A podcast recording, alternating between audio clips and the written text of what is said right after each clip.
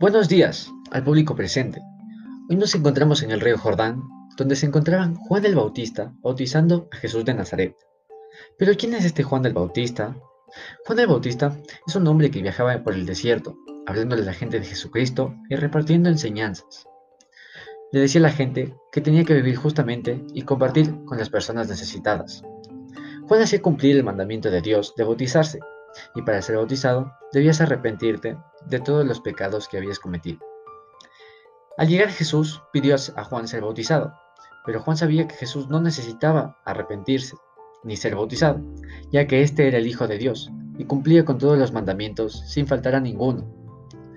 Pero de todas formas Jesús le dijo a Juan que lo hiciera para dar el ejemplo de obedecer el mandamiento de Dios de bautizarse.